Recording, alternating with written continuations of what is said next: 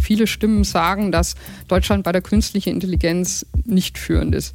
Wenn wir uns aber den Bereich der industriellen künstlichen Intelligenz anschauen, das ist ein Teilbereich, aber da sind wir sehr wohl vorne dabei, weil wir einfach ähm, sehr gut sind, in komplexe physische Produkte zu entwickeln, Maschinen und Produkte Zusammenspiel. Und wir können auch Ökosysteme, also Wissenschaft, Startups und, und Wirtschaft. Also ich sehe hier ein, eine große Chance, dass wir die, die industrielle Fertigung auch stark KI gestützt natürlich ähm, auch in, in Deutschland, aber auch in Europa vorantreiben. Hallo und herzlich willkommen zu einer neuen Ausgabe von Handelsblatt Disrupt, dem Podcast über neue Ideen, Disruptionen und die Zukunft der digitalen Welt. Mein Name ist Larissa Holzki und ich begrüße Sie in Vertretung von unserem Chefredakteur Sebastian Mattes ganz herzlich aus unserem Podcaststudio hier in Düsseldorf. Der Stiftungskonzern Bosch hat sich Anfang des Jahres ein bemerkenswertes Ziel gesetzt. Bis 2025 soll bei dem weltweit agierenden Unternehmen demnach jedes Produkt mit künstlicher Intelligenz ausgestattet, entwickelt oder produziert werden. Vom Backofen über die Einbruchmeldeanlage bis zum Antriebssystem, überall soll KI drin stecken.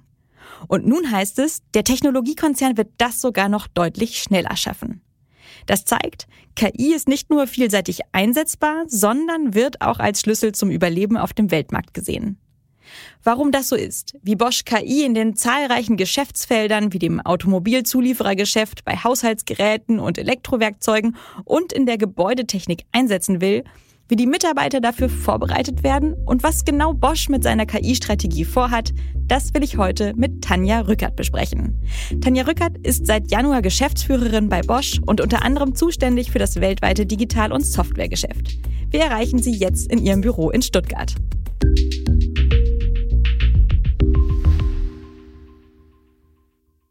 Und damit direkt zu unserem Gast, der Geschäftsführerin der Robert Bosch GmbH. Herzlich willkommen, Tanja Rückert. Hallo Larissa, vielen Dank für die Einladung. Tanja, Bosch steht wie alle Unternehmen vor einer riesigen technologischen Transformation durch die rasante Entwicklung von künstlicher Intelligenz. Und das ist heute unser Thema. Vielleicht zum Einstieg. Was bedeutet das für Bosch als Unternehmen, dass jetzt alle Produkte KI-fähig werden sollen? Ja, KI ist für, für Bosch eine Schlüsseltechnologie, ein Innovationsbooster. Und das heißt, wir wollen natürlich unseren Kunden möglichst großen Mehrwert bieten. Und in dem Moment, wo ich Software oder auch künstliche Intelligenz ergänze, habe ich natürlich einen ganz anderen Hebel. Das haben wir bei unseren Produkten in der Mobilität, aber auch im Haushalt. Da haben wir tolle Beispiele in der Küche und auch in der Fertigung. Ja, es müssen ja auch die Produkte hergestellt werden und da auch kann man auch viel machen mit künstlicher Intelligenz. Gibt es denn über überhaupt genug KI-Spezialisten für solche großen Pläne heute? Also es gibt, wir haben im Bosch, haben wir heute schon 44.000 Softwareentwickler, Mitte der Dekade 50.000. Und auch, Sie können sich vorstellen, viele davon beschäftigen sich auch in der KI. Wir haben ein zentrales Forschungszentrum, aber auch in allen Geschäftsbereichen.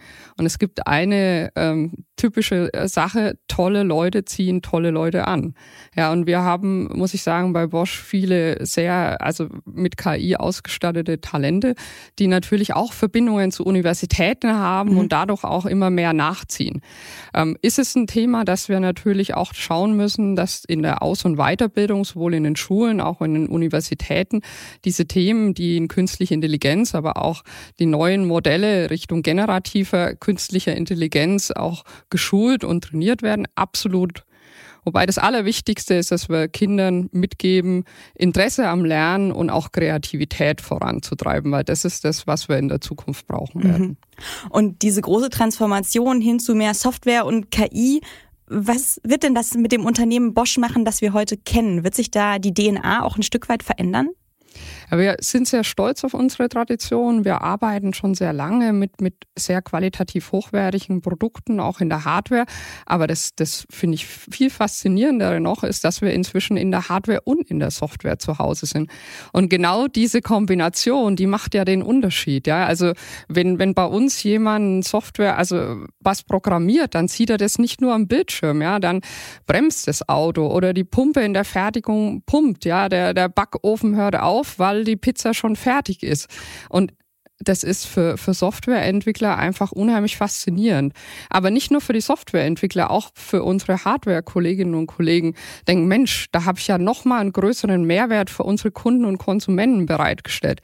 Das heißt, wird es die DNA und auch die Kultur etwas verändern? Ja, natürlich. Der kulturelle Wandel ist, ist, die, äh, ist die Basis für, für die gesamte Digitalisierung.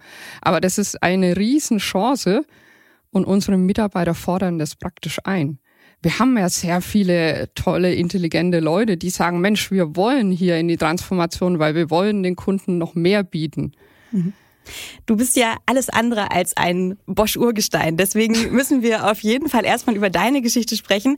Du bist in der Nähe von Nürnberg geboren und hast da auch Abitur gemacht. Dann ging es zum Chemiestudium nach Würzburg, nach Wales und nach Regensburg, wo du ja schließlich auch promoviert hast. Äh, woher kam denn das Interesse an Chemie? Hat dir jemand in der Kindheit einen Chemiebaukasten geschenkt? Also ich hatte auch einen Chemiebaukasten, aber das, das Interesse war, dass ich schon immer Sachen gern auseinandergenommen habe und versucht habe, wieder zusammenzubauen und eigentlich gedacht habe, ich kann vorhersagen, wie sich die, die verschiedenen Elemente zusammenfügen.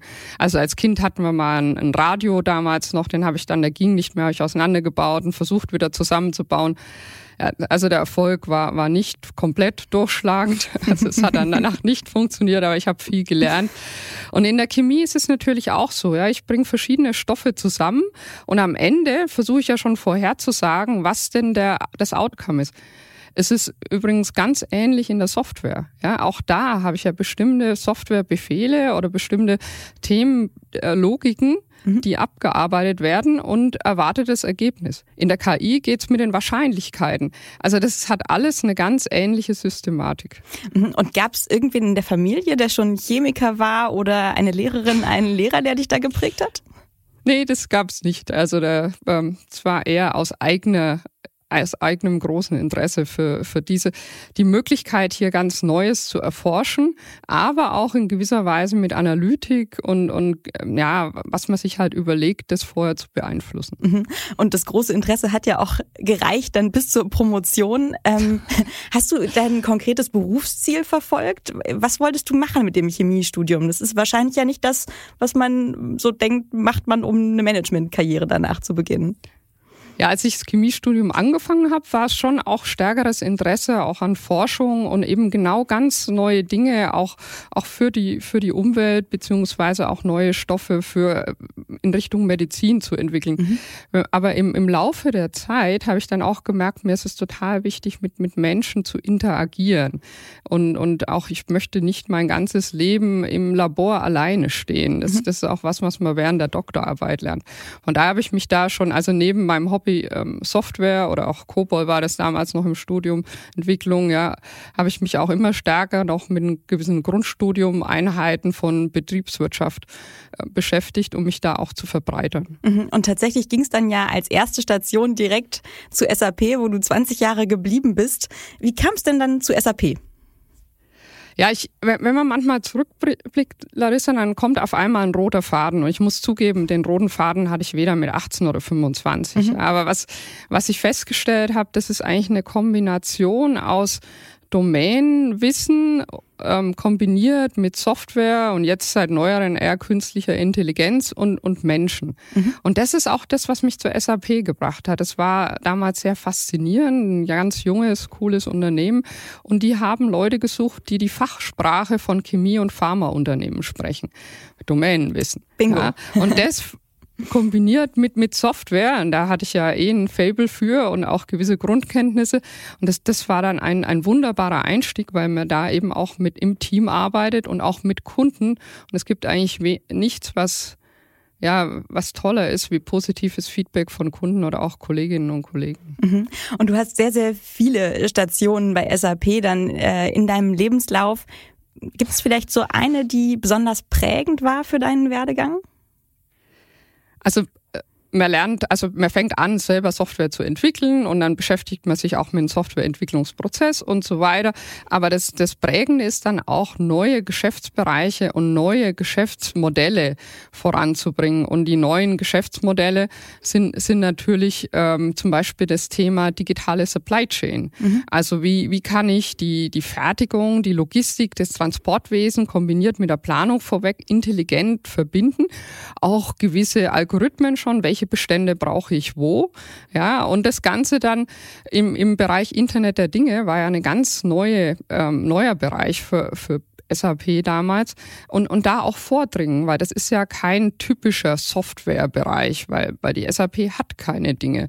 Und das war natürlich nochmal ganz prägend, mhm. hier für die Produkte und Lösungen verantwortlich gewesen zu sein. Mhm. Digitale Lieferketten, IoT hast du angesprochen, das waren ja auch wichtige Themen bei deiner letzten Station für SAP. Da warst du in Palo Alto, also im Silicon Valley und äh, dort Executive Vice President und CEO, COO Products and Innovation. Ähm, was waren denn da die wichtigsten Erfahrungen?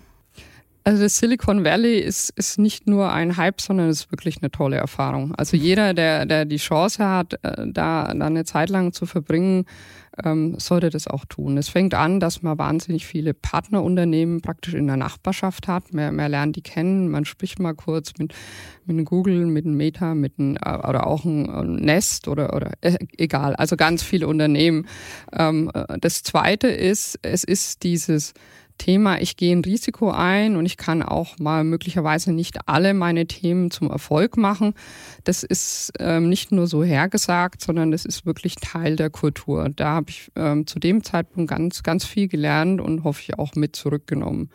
Und was anderes ist, äh, wenn, wenn unsere Kinder waren im Kindergarten und in der mhm. Schule mhm. zu der Zeit und schon allein über, über die Eltern kriegst du so ein Netzwerk auch wieder in die anderen Firmen, andere Ideen und, und das wird, wird sehr, ähm, ja, ist sehr bereichernd. Und ähm, was auch toll ist, ähm, was ich persönlich toll finde, es scheint viel die Sonne. Und das kann man jetzt in Abrede stellen, aber wenn man morgens aufwacht, rausschaut und, und die Sonne scheint, ähm, ist es etwas leichter, kreativer und innovativer zu sein, wie wenn vielleicht es regnet oder neblig ist äh, vorm Fenster. Mindestens ein sehr, sehr schöner Beieffekt. Die Unternehmen, die du genannt hast, also unter anderem Google oder auch Meta, das sind ja jetzt auch ja führende Unternehmen in der KI-Entwicklung. Ähm, war das damals dann auch schon ein größeres Thema? Hat dich das angesteckt? Hast du da noch KI-Kontakte, die du heute nutzen kannst? Ja, also KI war ja gerade in dem Bereich, wo ich dann am Ende war, mit den digitalen Lieferketten und auch Internet der Dinge schon schon sehr relevant. Ja, also mhm. das Thema ähm, prädiktive Wartung, vorausschauende Wartung spricht man heute noch drüber, aber da hat man auch schon vor zehn Jahren drüber gesprochen. Und natürlich, ähm, wenn wenn man sich dann austauschen kann mit mit ähm, Kolleginnen und Kollegen von anderen Unternehmen oder auch mal überlegt, ob man vielleicht eine, eine Karte, ähm, eine, eine Karte ähm, Navigationskarte einbauen kann in, in ein eigenes System. Solche Partnerschaften können da natürlich entstehen oder sind auch entstanden. Mhm. Irgendwann, mutmaßlich so 2017, hat dann offensichtlich Bosch bei dir angeklopft. Ähm, mir geht's ja so, ich denk bei Bosch immer zuerst an die Bohrmaschine, die mein Vater mir geschenkt hat, als ich von zu Hause ausgezogen äh, bin und selber für meine, für meine Schrauben in der Wand zuständig war. Äh, dann denke ich an meine Waschmaschine und ähm, natürlich kennt man Bosch auch als Automobilzulieferer, aber das sind alles erstmal Hardware-Assoziationen. Also warum hat Bosch dann eine Softwarefrau gesucht? Also erstmal hast du tolle Assoziationen und wir haben sogar noch viel mehr im Portfolio. ähm, das, das Thema ist, dass wir uns genau entwickeln aktuell zu einem Hardware- und Software-Player. Und das ist natürlich ein, ein großer Vorteil, wenn, wenn du beides in einem Haus hast. Und, und jetzt eine, ähm, ein Bereich von, von 44.000 Softwareentwicklern und Entwicklerinnen, da kann, kann man sich vorstellen, da ist es natürlich auch wichtig, dass man das ein oder andere intern aufbaut, ja, weil wir haben natürlich auch so viel Software, jetzt zum Beispiel im Automobil auf den Steuergeräten, weil wir schon sehr lange dran sind, aber mhm. auch Software, die Analytik in der Cloud oder andere Themen, wo man sich auch extern verstärkt und vielleicht die ein oder andere komplementäre ähm, äh, Fähigkeit mit einbringt. Und, und von daher habe ich mich riesig gefreut, die Chance zu haben, hier den, den Bosch verstärken zu dürfen. Mhm. Und umso wichtiger Software und KI dann bei Bosch geworden ist, desto wichtiger bist du sozusagen auch geworden, würde ich fast sagen, von außen. Ihr habt ja jetzt eine sehr interessante. Ja, wo, wobei, weiß ich, weiß ich ja? nicht, Larissa, ähm, wenn bei Bosch, und das war auch einer der Gründe, warum ich mich ähm, gerne entschieden habe, zu Bosch zu kommen, der hat das Thema Internet der Dinge und auch künstliche Intelligenz schon sehr früh vorangetrieben. Mhm. Also es wurde ja auch ein eigenes Center für künstliche Intelligenz gegründet, 2017 schon. Und auch die, äh, die, die ähm, Vernetzung der Geräte wurde schon frühzeitig angefangen in immer mehr und, und nicht nur in den Waschmaschinen, ja, äh, auch in, in ganz unterschiedlichen Teilen des Portfolios in unseren Produkten zu verankern. Also ja, es hat gut gepasst, aber es ist wirklich eine, eine ähm, sehr gute Basis gelegt worden und ein Stiftungsunternehmen hat vielleicht auch mal einen Vorteil. Es sind nicht nur Worte, sondern auch Taten. Also es ist wirklich Investment geflossen und auch aufgebaut worden. Mhm. Auf jeden Fall ist die Entwicklung jetzt so weit, dass ihr Anfang des Jahres angekündigt habt, äh, bis 2025 wollt ihr alle Produkte entweder KI-fähig machen oder mit KI herstellen. KI-fähig, jetzt mal ganz im Detail, was heißt denn das überhaupt? Ich mache gleich ein paar Beispiele mhm. ähm, dazu, weil ich glaube, dann ist es immer am allerleichtesten zu verstehen.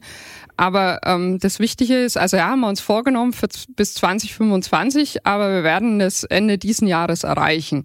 Mhm. Das heißt zwei Jahre schneller. Und warum betone ich das so? Weil wir sind häufig ähm, sehr technologieorientiert und wollen dann auch alles ähm, in, in aller Breite machen. Aber bei der Umsetzungsgeschwindigkeit, und da spreche ich jetzt für viele Unternehmen, vielleicht auch ein bisschen für unseren Standort, ist es manchmal dann, dann doch etwas, ähm, könnte man noch schneller werden, um es mal so zu sagen. Und deswegen war uns das sehr wichtig, dass wir es sehr schnell auch in die Produkte bringen, in die Fertigungen bringen und nicht nur in der Forschung, ähm, wo auch natürlich sehr gute Arbeit geleistet wird. Also wie kann man sich's vorstellen? Mhm. Machen wir, machen wir mal in, in, in der Fertigung. Ähm, jetzt gehen wir mal zusammen in, in unser Halbleiterwerk in, in Dresden. Ja, das ist, muss man sich so vorstellen, da, da werden Daten gesammelt von den Produktionsanlagen, von den Produkten, von der Umgebung. Und wir sammeln da pro Sekunde, wir haben das mal umgerechnet, 500 äh, Seiten Papier könnte man da beschreiben oder am Tag 42 Millionen Textzeiten. Ja, da kann man sich schon vorstellen. Warum oder auch nicht mehr vorstellen. ja, sehr gut. Warum ist künstliche Intelligenz da hilfreich? Weil der Mensch würde ja Jahre brauchen, bis er die auswertet.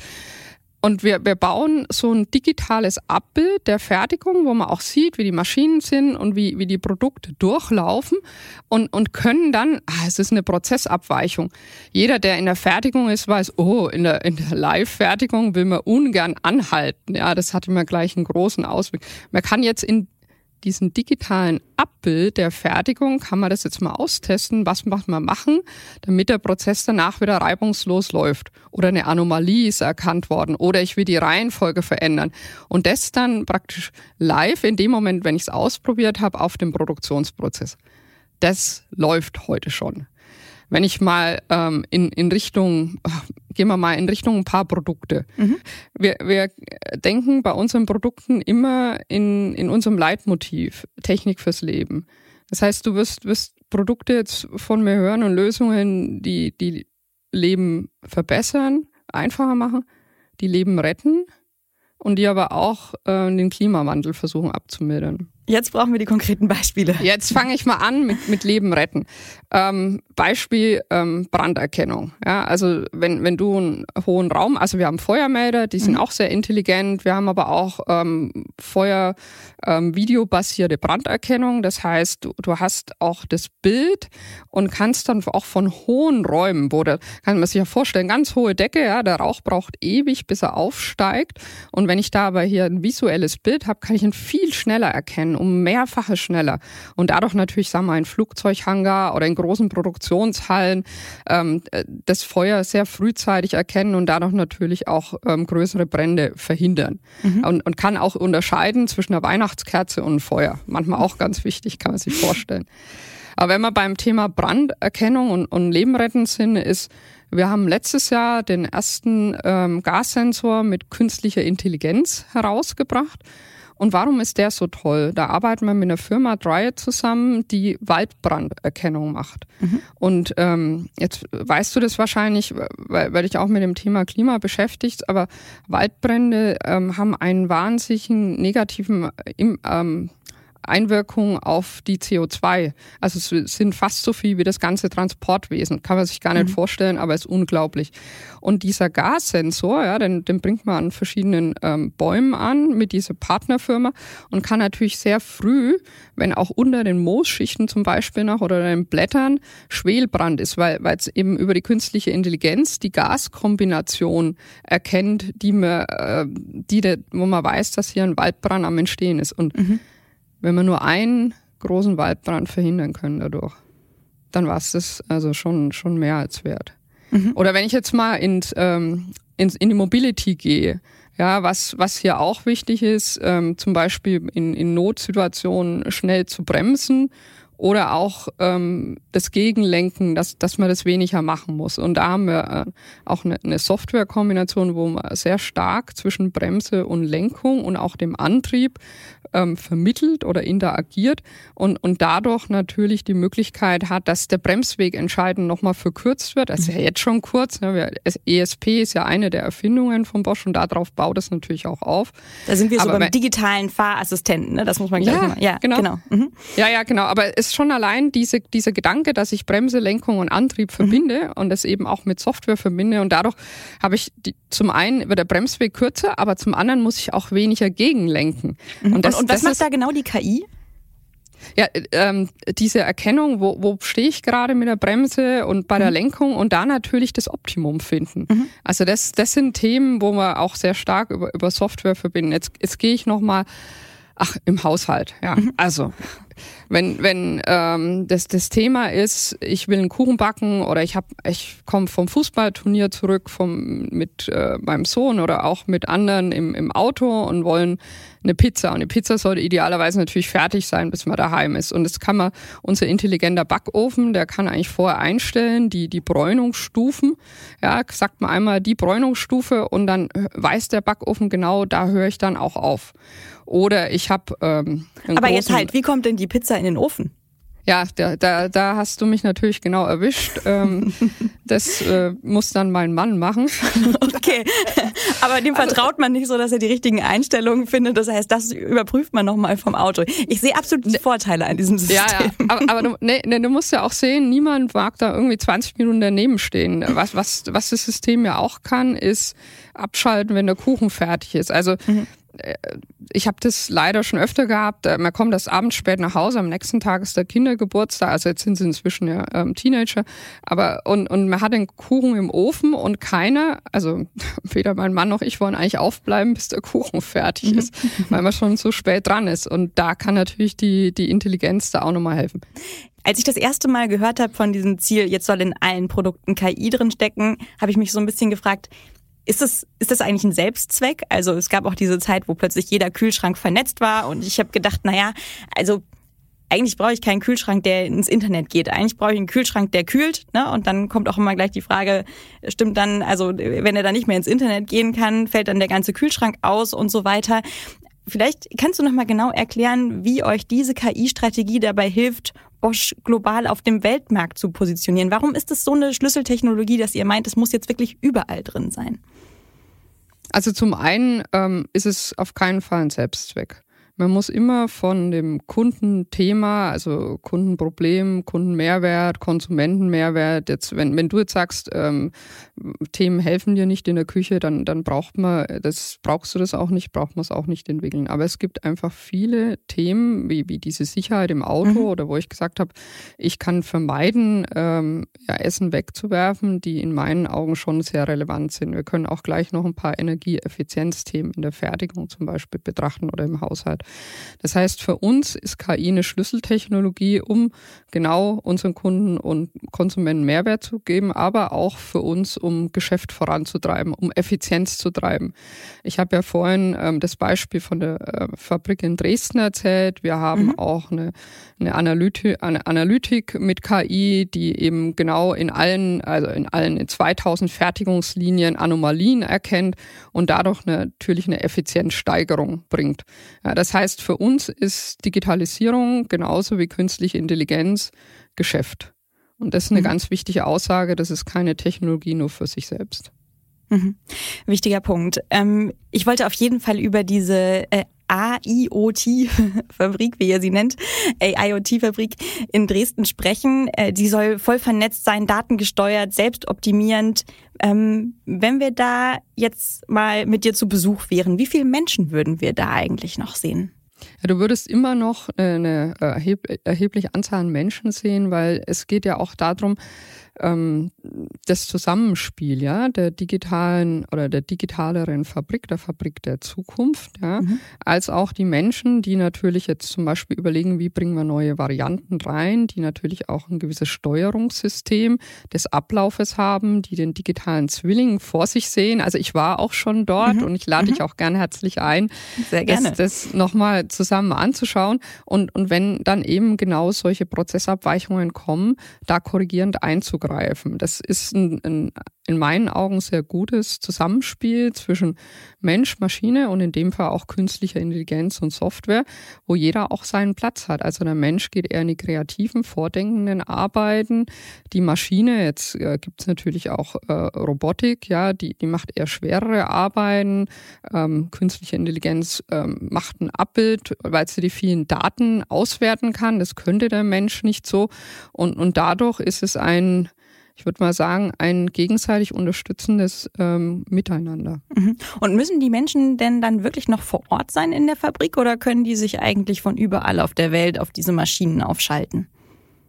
Also du hast sicher Möglichkeiten, einige der Tätigkeiten auch remote zu machen, aber mhm. es bietet sich natürlich auch an, ähm, Leute vor Ort zu haben, weil wenn, wenn es dann doch mal eine größere Abweichung gibt, die man nicht virtuell korrigieren kann, dann ist auch ein zeitnahes ähm, Zugang zu diesen ähm, Maschinen oder zu der Fertigung auf jeden Fall von Vorteil. Mhm. Jetzt hast du gleich festgehalten, äh, dass ihr auch in so einer digitalen Fabrik auf jeden Fall noch Mitarbeiter braucht. Dennoch, ihr habt 400.000 äh, Mitarbeiter bei Bosch. Und ganz, ganz viele Tätigkeiten werden sich massiv verändern in den nächsten Jahren. Ich glaube, ähm, da kommt man nicht drum rum.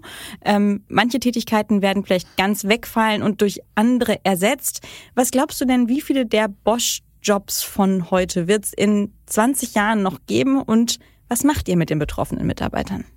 Also es war ja bei, bei allen, ich sag mal, größeren technologischen Umwälzungen haben sich ähm, Arbeitsplätze verschoben in bestimmte Richtungen. Ich meine, wenn, wenn ich dich jetzt fragen würde, kennst du noch einen Laternenanzünder, würdest du Gaslaternenanzünder, würdest du auch sagen, hm, das konnte man sich damals überhaupt nicht vorstellen und, mhm. und ist heute aber, aber ganz normal. Ähnliche Verschiebung war ja auch die ganz schweren Arbeiten in der Fertigung, als die Robotik ihre ähm, Anfangszeiten haben, waren dann auch große Bedenken. Und, und ich kann nur sagen, bei uns ist die Anzahl der Mitarbeiterinnen und Mitarbeiter gestiegen, auch mit KI. Wir sind jetzt ähm, bei über 420.000 Mitarbeiter und Mitarbeiterinnen bei Bosch. Und ja, es sind auch neue ähm, Jobprofile entstanden. Also wir haben ein sehr umfangreiches Weiterbildungsprogramm im Bereich der künstlichen Intelligenz und auch neue Profile wie den Data Scientist und den Data Analyst, wenn wir jetzt da wahrscheinlich vor 20 Jahren oder 10 Jahren gesprochen hätten, die es nicht mehr, äh, die es mhm. da noch nicht gegeben hat. Also es wird eine Verschiebung geben. Und das andere Thema, was, was, ich, was mir ganz wichtig ist, weil man ganz schnell in diese Ecke geht, ach, und ähm, was, was fällt denn weg? Wir dürfen auch nicht ver, ähm, vergessen, wir haben ein, eine demografische Entwicklung im Moment in Deutschland.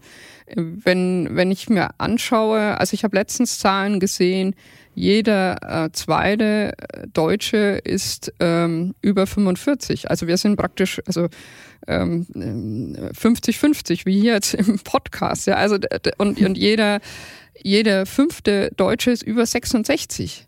ich meine, ähm, das, das muss man sich mal vorstellen. Und da kann, glaube ich, auch die künstliche Intelligenz oder auch die generative KI, die, die neue Welle, kann da auf der einen oder anderen Seite helfen, das etwas abzufedern. Weil ich, ich bin mir manchmal nicht äh, klar, ob, ob sich jeder bewusst ist, was da auch auf uns zukommt in, im, beim Thema Fachkräftemängel. Mhm.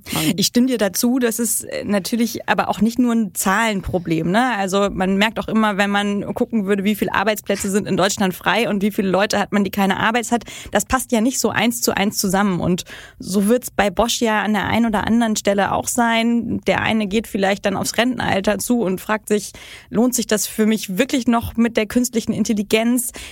Wie, wie macht man das in der Personalplanung, wenn man jetzt einfach diesen massiven Umbruch, der ja viel, viel schneller gehen wird als andere technologischen Umbrüche, die wir gesehen haben, wie plant man das vorausschauend?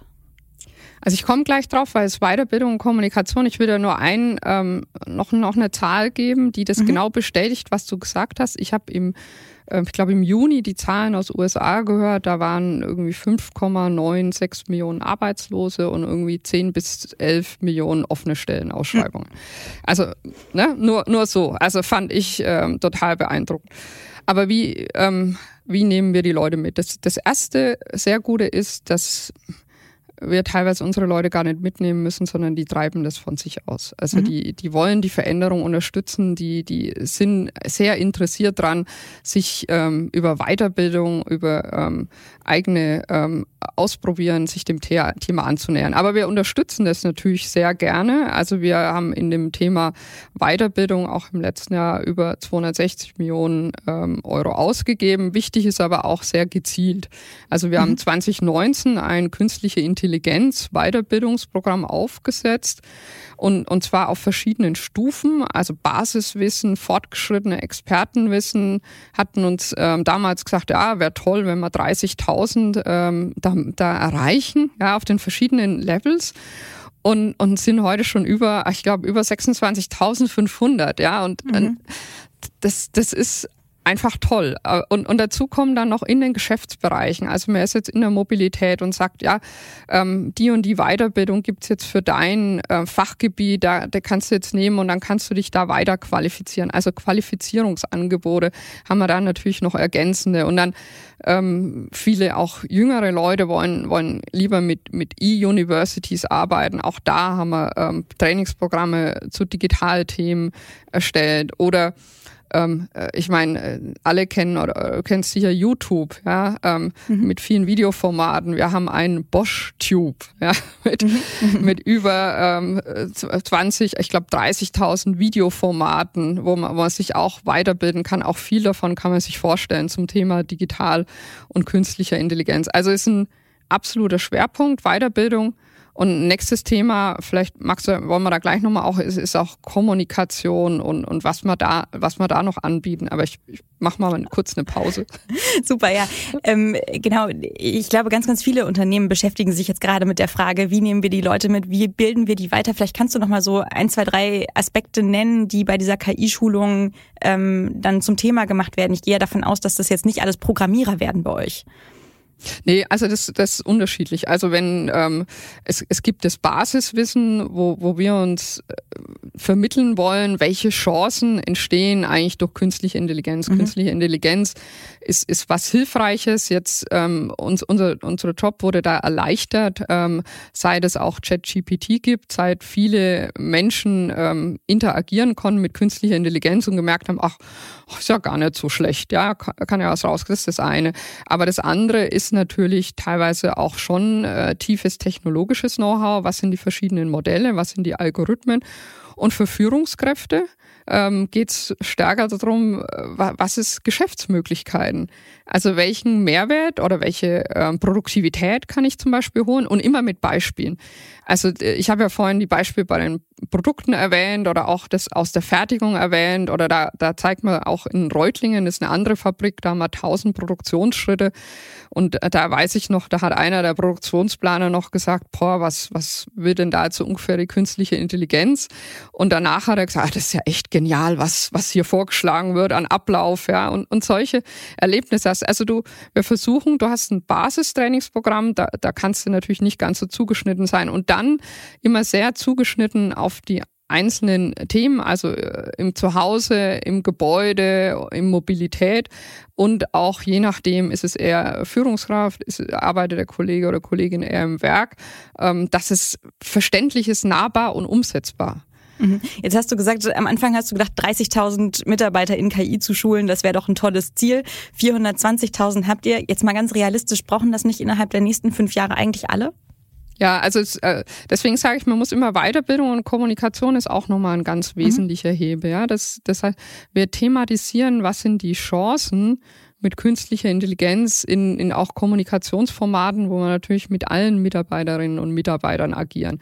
Wir haben auch jetzt ähm, in den letzten, also vor 18 Monaten aufgesetzt, ein, ein Format, ähm, wenn der Bosch wüsste, was der Bosch weiß, mhm. ähm, wo ich Kolleginnen und Kollegen einlade, aus den Geschäftsbereichen zu erzählen, was sie mit, also es sind wir etwas breiter, auch mit Digitalisierung oder künstlicher Intelligenz erreicht haben, welche also, also haben Sie da aufgrund der, der Datenauswertungen, die Sie gemacht haben, vielleicht Entscheidungen treffen können im, im Lieferantenbereich oder auch, auch in der, in der Cloud-Nutzung? Oder ähm, wie, wie habe ich meine Daten eigentlich vorbereitet? Weil wir sprechen immer gleich auf, zu künstlicher Intelligenz.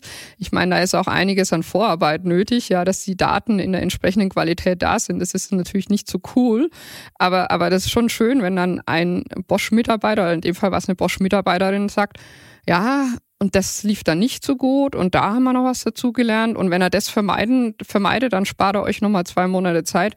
Also das, das bringt auch einen gewissen Kulturwandel, wenn man sagt, Mensch, das haben wir nicht bedacht, aber wenn ihr es bedenkt, ist gut, äh, Fehler werden gemacht und ähm, da spricht man halt drüber. Mhm. Wenn man jetzt KI überall umsetzen will und man hat doch eine begrenzte Anzahl von Mitarbeitern, die Softwareingenieure sind, die schon in KI weitergebildet sind, wie organisiert ihr das? Habt ihr sowas wie eine Sondereingreiftruppe, ein Sondereingreifkommando KI? Ja, also wir haben ähm, einen Forschungsbereich, wo wir natürlich eine gewisse Konzentration an KI-Experten haben. Wir haben dann auch Serviceeinheiten, die im Digital- und IT-Bereich unterwegs sind, wo wir eher in die Art Industrialisierung der KI denken. Also mhm. wie bringen wir das in alle Geschäftsbereiche? Und dann haben wir aber in jedem der Geschäftsbereiche, also egal nochmal, ob es in der Mobilität ist oder in der Fertigung oder im Zuhause oder in, in der Energiebereich im Gebäude, haben wir natürlich auch Experten. Das heißt, du musst dir vorstellen, hier ist eine, einmal eine Konzentration, dann hast du eine Übersetzungseinheit, die mhm. versucht, es in die Breite zu bringen und dann hast du jeweils die Einheiten, die das in ihren Geschäften dann umsetzen. Es ist nicht an einer Stelle. Das wäre auch wirklich ja, outdated, muss ich sagen. Also es, äh, man muss es international denken und man muss es auch äh, in allen Umsetzungs-, äh, in den Geschäften denken. Mhm. KI-Sondereingriff-Truppe, die Zeiten sind vorbei. Das ist sehr, sehr schön. Äh, zugleich stellt ihr ja auch gerade noch massiv Softwareingenieure ein. Allein 6000 im vergangenen Jahr, glaube ich, wenn ich richtig informiert bin. Äh, inzwischen insgesamt 44.000. Wo bekommt ihr die alle her? Ähm, wir, also Software, also du hast ja eben die Zahlen schon genannt, ne? wir haben 44.000 aktuell und, und werden Mitte der Dekade auf 50.000 sein. Also mhm. wo bekommen wir die her? Das ist zum einen sehr enge Uni-Kooperation, auch mit, mit allen möglichen Instituten. Aber was für mich ein Fakt ist, ist wirklich, was ich vorhin gesagt habe, gute Leute ziehen gute Leute an. Mhm. Viele sprechen dann mit, mit ehemaligen Kommilitonen oder kennen Leute vielleicht auch bei anderen Unternehmen und, und wenn, wenn die erzählen, was sie bei Bosch machen können und, und der Unterschied bei Bosch ist, mit Software, wenn du normalerweise Zeilencode schreibst, siehst du es, wie, wie wir uns jetzt sehen, auf dem Bildschirm vor dir. Wenn du es bei Bosch schreibst, bewegt sich danach was dass das, das Auto bremst, ja. Aber auch unten in der Fertigung. Ich kann Energie damit einsparen. Ich kann, ähm, es gibt bei uns Softwareentwickler, die arbeiten an einem Energiemanager, die, der die Photovoltaikanlage auf dem Haus mit der Wärmepumpe und den Hausgeräten verbindet. Das heißt, durch seine Zeilen Code wird mehr erneuerbare Energie im Haushalt verwendet, zum Teil bis zu 50 Prozent. Und das ist einfach, auch kann ich auch aus eigener Erfahrung sagen, unheimlich bereichernd. Also man schreibt was und es tut sich was. Ja, und ähm, da, daher haben wir auch ähm, im Moment, oder wir haben eine, eine ganz gute Faszination mhm. bei, bei den Softwareleuten. Das ist das eine. Das andere ist, wir ähm, denken sehr international, also an den verschiedensten Lokationen. Ja, ähm, es gibt Talente. Und das dritte ist, wenn du jetzt, nehmen wir an, du bist Softwareingenieurin, bist 25 Jahre Mhm. Und denkst zwar eigentlich, du weißt schon ganz genau, was du machen willst, aber bist da schon noch mal ein bisschen am Überlegen, gehst du in ein Startup, gehst du in eine Forschung, willst du noch ein bisschen so an der Uni weitermachen, äh, willst vielleicht ins Ausland gehen oder willst dann doch irgendwann eine, eine Managementkarriere machen. Ja, und diesen, äh, wenn ich es mal Obstkorb nennen darf, den gibt's bei Bosch. Ja, du, du kommst rein als, als junge Softwareentwicklerin oder Entwickler und sagst, ja, ich weiß es noch nicht ganz genau, ich möchte mal da anfangen und wenn ich dann in zwei, drei Jahren sage, hm, ich will eigentlich doch nicht in, in Corporate Startup arbeiten auf Dauer, sondern äh, lieber ähm, in einem Geschäft direkt mit Kunden oder doch lieber Forschung, ja, dann wechsle ich. Mhm. Und das mhm. ist eigentlich schon, schon ähm, eine schöne Sache, die attraktiv ist. International denken hast du angesprochen. Wie wird sich denn die KI-Landkarte von Bosch in den nächsten Jahren entwickeln? Du bist ja auch äh, für das Geschäft in anderen Ländern zuständig, unter anderem Nordamerika, Japan und Korea. Ähm, wird KI für Bosch, für Deutschland so ein bisschen ein Importprodukt? Ähm, wir werden KI überall auf der Welt. Wir sind heute schon an allen Standorten. Also wir haben nicht nur Forschungszentren äh, um die Welt verteilt, sondern alle unsere Geschäftsbereiche sind auch international aufgestellt. Das heißt, ich, ähm, das ist für uns was Normales. Aber die Frage, wo entwickelt wird, äh, ist vielleicht manchmal gar nicht die entscheidende, sondern eher wie. Und wir folgen weltweit ihr ähm, ein, äh, so Grundregeln. Wir nennen das auch äh, künstliche Intelligenz Kodex. Das ist, haben wir uns selbst in gewisser Weise auferlegt, dass wir hier ethischen Grundregeln folgen oder nach Bosch-Werten entwickeln. Und, und das ist für mich das Entscheidende. Das ist eigentlich egal, ob, ob der ähm, KI-Entwickler in, in Indien, in Vietnam, in Brasilien, in USA oder in Deutschland sitzt. Ähm, die, die Entwicklerinnen und Entwickler bei Bosch folgen alle den gleichen Anspruch. Das klingt Technik fürs Leben, aber das, das meinen wir schon sehr ernst, sonst hätten wir uns den, den Kodex nicht äh, 2019 schon gegeben, bevor hier über EU-Regulierung oder irgendwelche anderen Gesetze nachgedacht wurde. Was hältst du denn von der EU-Regulierung? Man hat ja gerade das Gefühl, Europa wird mal wieder zum Regulierungsweltmeister äh, und hat so das Gefühl, wenn man äh, in die USA blickt, da gab es jetzt gerade irgendwie so Zugeständnisse äh, von den Social-Media-Konzernen, dass man sich selber Regeln auferlegt und in Europa hat man das Gefühl, alles muss klar geregelt werden, sonst kann eigentlich keiner damit anfangen. Ähm, wie beobachtest du das denn? Mhm. Also ich halte es für, wenn wir die Akzeptanz der künstlichen Intelligenz noch weiter vor, vorantreiben wollen, und äh, das wollen wir als Bosch unbedingt, muss man Vertrauen schaffen beim Kunden und beim Konsumenten. Ähm, und für dieses Vertrauen schaffen hilft eine gewisse Grundregulierung. Ähm, man muss natürlich immer die Balance erhalten zur Überregulierung. Von daher ähm, begrüßen wir grundsätzlich als Bosch und ich sage auch als ich als Person, ähm, was wir vorantreiben in, in der EU zum AI ähm, Act. Wir müssen natürlich im Diskurs immer gehen, also ähm, gibt es irgendwelche Grenzen, wo, wo wir zu weit gehen. Ähm, jetzt wird ja gerade auch in der Europäischen Kommission und im Parlament diskutiert, wie, wie berücksichtigen wir da die generative KI und, mhm. und das ist natürlich was, wo wir uns dann sicher auch mit beteiligen, dass wir eben schauen, dass es auf der einen Seite genau genau dieses Ziel erreicht, dass es Vertrauen in die künstliche Intelligenz erhöht, aber auf der anderen Seite eben nicht überreguliert. Ich meine, vielleicht da noch, noch ein ähm, Beispiel. Wir sind ähm, zusammen mit anderen Unternehmen, ähm, haben das Digital Trust Forum gegründet, sind inzwischen mit der Charter of Trust zusammengegangen. Zusammen mit Siemens und weiteren arbeiten wir an einem künstlichen Intelligenz AI Trust Label, heißt es, also künstliche Intelligenz Vertrauenslabel. Und da geht's um Kriterien wie, wie Fairness, aber auch äh, Datenschutz und Sicherheit und Kriterien, zu denen man sich dann selbst verpflichtet. Und das Ganze, und deswegen gefällt mir das auch so gut, ähm, wird so ein Label werden, ähnlich wie man es von den Energieeffizienz auf den Waschmaschinen kennt, ja. So mhm. von grün bis rot, ja. Und dann kann ich als Nutzer und Kunde sehr schnell erkennen, wenn die Unternehmen, die, die dieses Label dann annehmen, ah, passt es zum EU Data Act, äh, Data Act, AI Act oder nicht? Und das ist was, wo man, wie gesagt, gerade mit Unternehmen zusammen, auch mit Zertifizierungseinheiten, ähm, damit das vielleicht zum Standard wird und zukünftig das wesentlich leichter auch für uns macht, zu erkennen, oh, ist das, passt das zum AI Data Act? Ist das robust und nachvollziehbar oder ist es nicht? Mhm. Weil wir gerade nochmal darüber gesprochen haben, wo wird KI eigentlich entwickelt und es kommt nur auf die Standards drauf an. Eine Frage, die mich schon lange beschäftigt im Hinblick auf deutsche Industrieunternehmen ist, wird die Entwicklung von künstlicher Intelligenz, von digitalen Fabriken, wie wir sie auch angesprochen haben, auch dazu führen, dass wir wieder mehr Produktion in Deutschland haben werden. Über Jahrzehnte hat man gesehen, deutsche Unternehmen haben da produziert, wo die Lohnkosten am niedrigsten waren, in Europa zum Beispiel, in Bulgarien, in Rumänien. Kann man durch diese Entwicklung jetzt wieder mehr Produktion zurückholen? Wir haben ja auch in der Pandemie gesehen, dass diese Lieferketten die Unternehmen total ja, empfindlich äh, machen, sozusagen, äh, schnell disruptiert werden. Ist das eine Chance? Seht ihr das? Ja, wenn, wenn du jetzt, äh, du hast jetzt den Standort Deutschland und auch künstliche Intelligenz und Auswirkungen auf die Fertigung. Wenn, wenn jetzt ich mir anschaue, würde ich wahrscheinlich sagen, viele Stimmen sagen, dass Deutschland bei der künstlichen Intelligenz nicht führend ist. Wenn wir uns aber den Bereich der industriellen künstlichen Intelligenz anschauen, das ist ein Teilbereich, aber da sind wir sehr wohl vorne dabei, weil wir einfach ähm, sehr gut sind, in komplexe physische Produkte zu entwickeln, Maschinen und Produkte Zusammenspiel und wir können auch Ökosysteme, also Wissenschaft, Startups und, und Wirtschaft.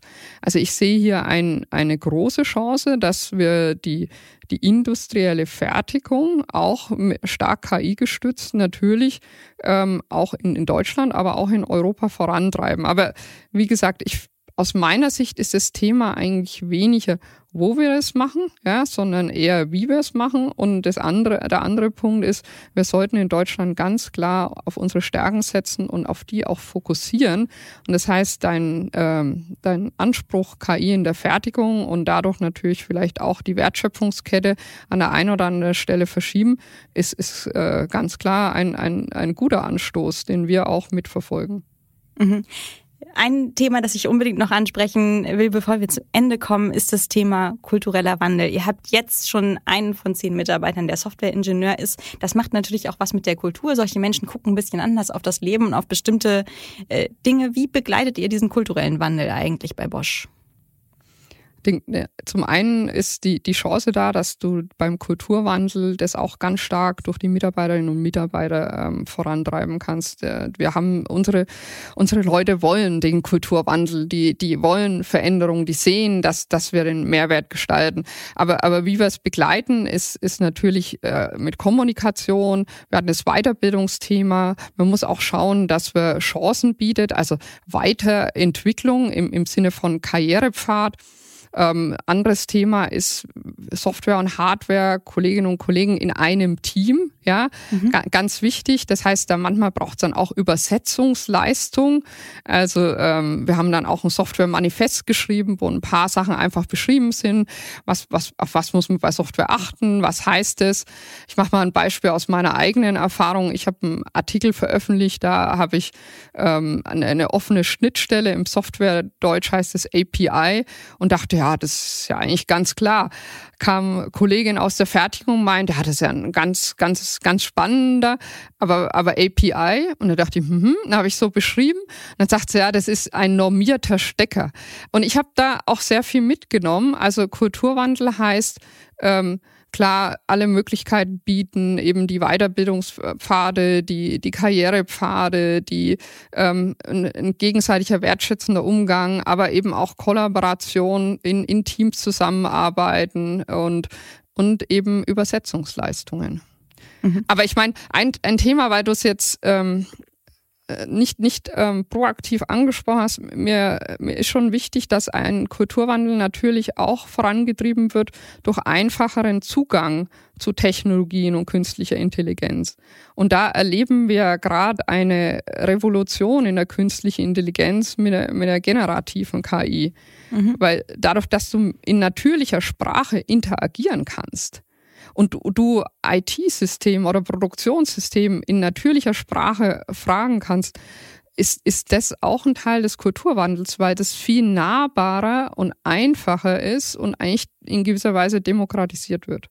Mhm, ja, viele haben das ja jetzt selber schon ausprobiert, vor allem mit ChatGPT, ne? Äh, eine Suchmaschine, der man einfach sozusagen seine Fragen eingeben kann, äh, mit der man sprechen kann, wo man hin und her äh, überlegen kann, wie man die Hausaufgaben vielleicht erledigt. Dürfen deine Kinder ChatGPT nutzen, um Hausaufgaben zu machen? Meine Kinder nutzen ChatGPT und fragen da eigentlich, ähm, die, die, sind wie gesagt im Teenageralter, die, die fragen dann weniger, welche, ähm, welche Möglichkeiten sie da nutzen. Ähm, natürlich sind sie auch angehalten, die Hausaufgaben als Input es zu verwenden, aber, aber nicht abzuschreiben. Aber als Input finde ich auch wichtig. Jetzt kann man da anderer Meinung sein, aber ich glaube auch, dass Berufsbilder werden sich verändern. Wir haben das besprochen im anderen Kontext, was macht KI, aber auch generative KI wird ganz andere Berufsbilder verändern, nämlich Leute, die vor dem Bildschirm sitzen. Mhm. Oder auch, ähm, ob das jetzt äh, Juristen, Ärzte, ähm, alle möglichen Berufsbilder. Und ich bin der festen Überzeugung, dass die Kolleginnen und Kollegen, die mit generativer künstlicher Intelligenz agieren, die werden die Gewinner da werden. Also das, das ist, es gibt ja auch Uni-Studien, die sagen, ähm, Projekte, wenn, wenn ich alle mit dem gleichen Kontext starten lasse, der eine hat Zugang, die anderen haben nicht Zugang, dass dann natürlich der Produktivitätsfortschritt, die Effizienz, die hier erreicht wird, da wesentlich schneller ist, wenn, wenn Sie diese ähm, generative KI oder die, die künstliche Intelligenz in der Form nutzen. Mhm. Was rätst du denn jetzt deinen Kindern? Was sollen die lernen? Was sollen die studieren? Ähm, ja, um dann gut ausgebildet zu sein für ein Leben, in dem es den Job, mit dem sie anfangen, bestimmt am Ende nicht mehr geben wird. Sie sollen das ähm, studieren oder Ausbildung machen, wo sie Spaß dran haben. Ich, ich mache ich, ich mach das so, so kurz, weil ich mir verbringt so viel Zeit im, in, im Berufsalltag und ähm, total wichtig, dass man sich morgens darauf freut, zur Arbeit geht, äh, Spaß an, an der Zusammenarbeit im Team hat, an den Kolleginnen und Kollegen ähm, und, und da für sich selber auch eine gewisse ähm, ja, Zufriedenheit herausholt. Und ich glaube, dass Kreativität wichtiger wird in Zukunft, als es in der Vergangenheit vielleicht war. Aber für mich ist das Allerwichtigste, dass sie Spaß haben an den Job und dass sie vielleicht eine gewisse Erfüllung, vielleicht ist es auch im, im Thema, dass sie Klima oder Gesundheit oder, oder eben auch ähm, neue Technologien vorantreiben, aber sie sollen Spaß dran haben. Und außerdem, wie man an dir sehen kann, kann man mit einem Chemiestudium immer noch eine Softwarekarriere machen. Äh, liebe Tanja Rückert, das war ein sehr, sehr spannendes Gespräch. Danke für die Einblicke und ich komme auf jeden Fall auf die Einladung zurück und besuche euch mal in Dresden und gucke mir eure KI-gesteuerte Fabrik an. Unbedingt, sehr gerne. Hat viel Spaß gemacht. Danke, Larissa. Und damit sind wir auch schon wieder am Ende von Handelsblatt Disrupt. Wie immer freuen wir uns über Kommentare in der Handelsblatt Disrupt LinkedIn-Gruppe und Sie können mir natürlich auch eine E-Mail schicken. Details finden Sie in den Show Notes. Dank an dieser Stelle auch für die tolle Unterstützung von Alexander Voss und Regina Körner und Migo Fecke von Professional Podcasts, dem Dienstleister für Strategieberatung und Podcastproduktion.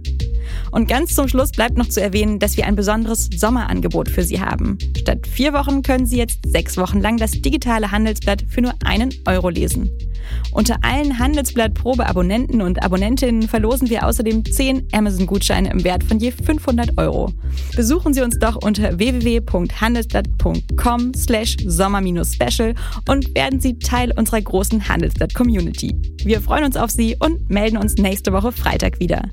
Bis dahin wünsche ich Ihnen schöne Sommertage und eine informative Zeit. Ihre Larissa Holzki.